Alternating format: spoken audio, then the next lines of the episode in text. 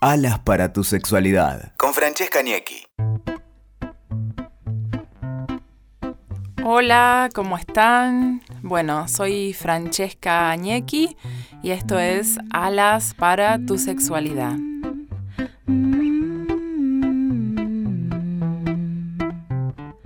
Y en el día de hoy, en la columna que vamos a hacer, vamos a cortarle las alas a algunos mitos que andan por ahí dando vuelta. Tenemos dos mitos hoy. El primer mito se trata del punto G. Entonces, ¿el punto G existe o es un mito? La realidad es que estamos ahí en el medio. ¿Por qué?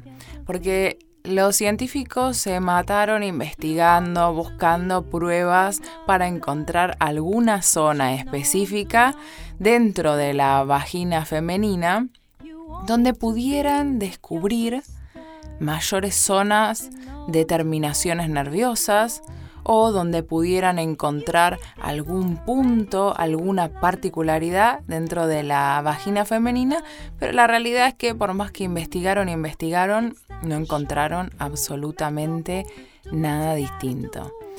Vamos a ver primero qué se supone que es el punto G. Es una zona que está situada en la parte frontal de la vagina, ahí a 2 o 3 centímetros de la entrada y que cuando la mujer está totalmente excitada, se produce un placer más intenso y localizado en esa zona. ¿Todas las mujeres lo sienten? No. Hay mujeres que sienten más placer en esa zona y hay otras mujeres que dicen que les es indistinto.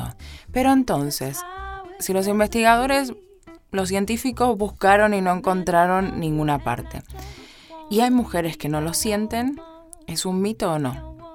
La realidad es que, aunque haya mujeres que no lo sienten, hay muchísimas otras que sí lo sienten. Entonces, se siguieron haciendo investigaciones y tuvo que ser una mujer, recién en el año 2009, que es la francesa Odile Buisson, que publicó unas imágenes de estudios que había hecho en muchísimas mujeres para determinar esto del punto G, para sacar el mito del punto G. Y en realidad lo que se descubrió fue que el punto G es una zona de la vagina desde donde presionando se está contactando indirectamente al cuerpo interior del clítoris. Entonces, no es un punto, no hay mayores terminaciones nerviosas, pero sí es verdad, y estas mujeres tenían razón, de que sentían más placer ahí porque en la penetración estaban directamente tocando las paredes internas, esos brazos internos que tiene el clítoris. Así que ahí tenemos el mito, el primer mito, que lo vamos a, a decir que sí, que en realidad sí existe el punto G. Y vamos a ir al segundo mito.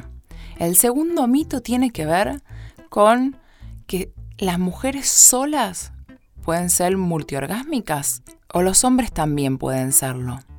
Y la realidad es que los hombres también pueden ser multiorgásmicos. Y acá seguro, estoy casi segura que muy pocos lo sabían. ¿Y por qué pueden ser multiorgásmicos? Pueden tener orgasmos con eyaculación o otro tipo de orgasmos que se les llama orgasmos secos. ¿Qué pasa? Cuando el hombre, durante el coito, trata de evitar llegar a la eyaculación, vieron que hablamos en, otro de las, en otras columnas, estuvimos hablando de cuando el hombre hace el esfuerzo por evitar llegar a la eyaculación para esperar a la mujer, en ese momento siente unas breves contracciones. Esas contracciones son pequeños orgasmos, que la realidad es que los hombres, al estar todo el tiempo pensando en evitar, pensando en otra cosa, evitando tratar de, eh, de no llegar al orgasmo, no disfrutan esos momentos de esas breves contracciones. Que sí lo hacen quienes practican el sexo tántrico. Estos hombres que practican el sexo tántrico logran disfrutar de ese momento, de esas pequeñas contracciones las logran disfrutar y mantener por mucho más tiempo, logrando así lo que llamamos orgasmos secos. Entonces, tanto los hombres como las mujeres pueden ser multiorgásmicos. Es cuestión de práctica. Así que, derribado otro mito, los voy a dejar. Y soy Francesca y me pueden seguir en Instagram francesca.ñequi. Un beso muy grande y hasta el próximo podcast.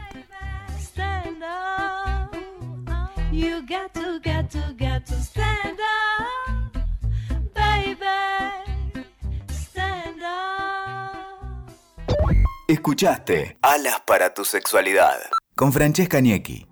WeToker. Sumamos las partes.